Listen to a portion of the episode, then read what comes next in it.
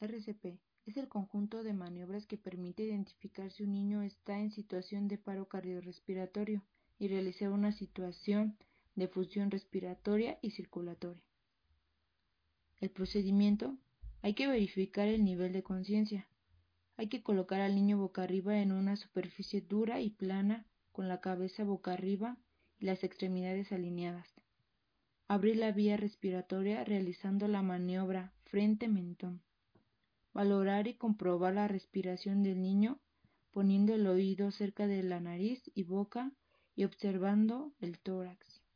Si el niño no respira, decirle a otra persona que llame emergencia. Mientras nosotros nos colocamos de rodillas y junto a la cabeza del niño y primero abrimos vía aérea, tapamos la nariz, inspirando profundamente, colocando los labios alrededor de la boca, haciendo cinco insuflaciones de rescate, uniformes hasta comprobar que el tórax del niño se eleve. Comprobando signos de vida que tosa, que se mueva o respire. Si el niño no presencia signos de vida, se realizan las compresiones torácicas, colocando el niño en una superficie dura y plana con extremidades alineadas.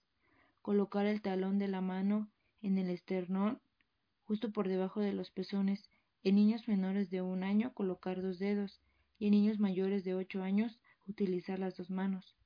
Colocar la otra mano de manera que aguante la frente un poco inclinada hacia atrás. Aplicar presiones hacia abajo en el pecho del niño comprimiendo entre un tercio y un medio de profundidad. Hacer 30 compresiones dejando que el pecho se eleve completamente.